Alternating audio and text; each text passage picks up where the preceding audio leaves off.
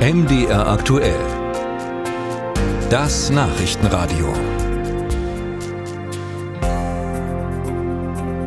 Im Bundestag steht heute bei gleich zwei Tagesordnungspunkten die Ukraine im Mittelpunkt. Die Union fordert eine Zeitenwende für die Sicherheits- und Außenpolitik und meint damit, sie will die Lieferung von Taurus-Marschflugkörpern beantragen und durchsetzen. Die Ampel legt einen eigenen Antrag vor, legt darin gewissermaßen die Blaupause für die künftige Ukraine-Hilfe dar, ohne allerdings Taurus explizit zu erwähnen. Irgendwo also das nächste Kapitel in einer langen Debatte um Taurus-Marschflugkörper. Andreas Rauter fasst sie noch einmal zusammen. Es war im Mai 2023, als er zum ersten Mal aufkam, der Wunsch nach Taurus Marschflugkörpern. Und wieder mal kam er von Andrei Melnik, dem früheren Botschafter der Ukraine in Deutschland. Zu diesem Zeitpunkt war er bereits Vize-Außenminister seines Landes und er ließ sich extra aus Kiew mit dem Sender Welt TV zuschalten, um dem deutschen Publikum die Botschaft zu übermitteln. Wir hoffen, dass wir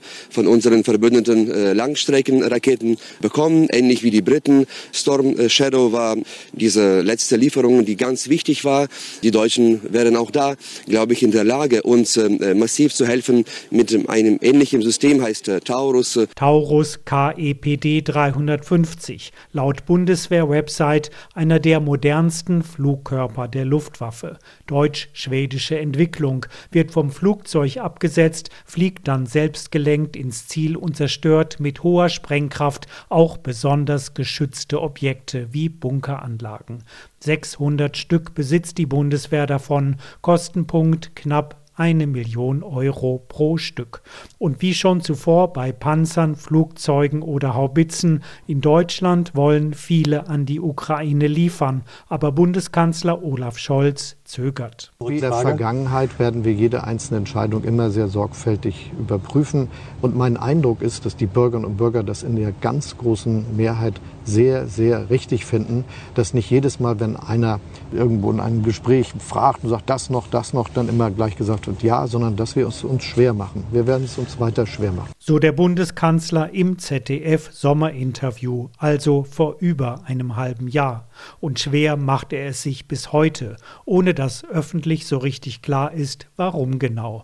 Müssten womöglich Bundeswehrsoldaten mit in die Ukraine geschickt werden, um die Hightech-Raketen startklar zu machen, stiege damit also die Gefahr, dass Deutschland selbst zur Kriegspartei würde, oder ist es die Reichweite von rund 500 Kilometern, die es der Ukraine theoretisch ermöglichen würde, Regierungsgebäude in Moskau zu zerstören? Verteidigungsminister Boris Pistorius sagt es so. Wir liefern noch nicht oder wir liefern nicht, wie immer Sie wollen, weil es wichtige Fragen zu klären gibt, weil der Taurus Marschflugkörper der einzige ist, der diese Reichweite und diese Durchschlagskraft hat.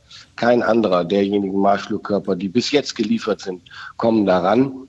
Deswegen hat der Bundeskanzler eine besondere Verantwortung, auch was unsere eigene Sicherheit angeht. Und dieser Verantwortung wird er, wie ich finde, gerecht. So Pistorius in einem Interview mit dem Deutschlandfunk, das auch schon wieder Monate alt ist. Längst sind viele Politiker in Berlin mit ihrer Geduld am Ende, auch in den Reihen der Ampelkoalition. Allen voran Marie-Agnes Strack-Zimmermann von der FDP. Ich glaube schlicht, dass er es nicht will, weil er nicht will. Und darum will sie heute die Fraktionsdisziplin verlassen und für einen Antrag der Union stimmen, in der eine Lieferung der Taurus-Raketen ausdrücklich gefordert wird.